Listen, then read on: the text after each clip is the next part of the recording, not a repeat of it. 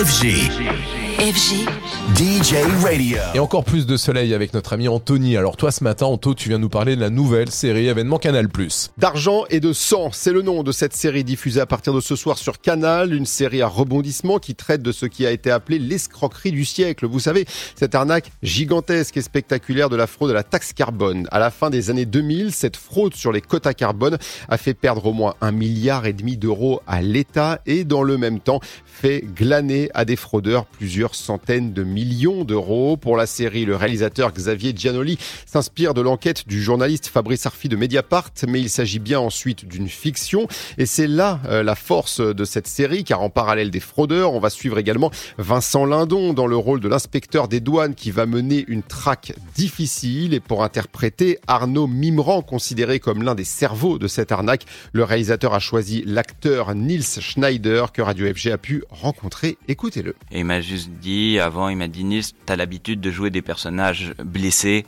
Là, c'est un personnage blessant. Euh, vraiment, n'aie pas peur de d'être euh, blessant. J'ai, euh, alors j'aurais tendance à avoir un regard évidemment euh, dur, quoi. Je trouve que c'est à la fois un monstre et j'ai jamais cherché à sauver le personnage. En revanche, à l'humaniser, ça, oui, ça m'intéressait. Je pense que c'est un personnage qui finalement subit, qui est victime de toute sa propre monstruosité. Et ce personnage va rencontrer deux autres personnes d'un autre monde, deux escrocs de Belleville. L'un est incarné par Ramzi Bedia. On comprend qu'il est inspiré de Marco Mouli, vu notamment dans le documentaire sur Netflix. L'autre est joué par David Ayala. Il revient pour nous sur cette folie qui vient s'emparer de ces arnaqueurs. Le personnage de Vincent Lindon dit ces mecs-là, c'est l'image de l'époque. C'est cette époque qui les a créés.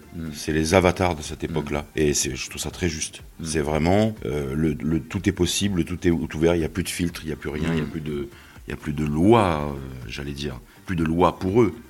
Et ils franchissent, ils provoquent, ils transgressent.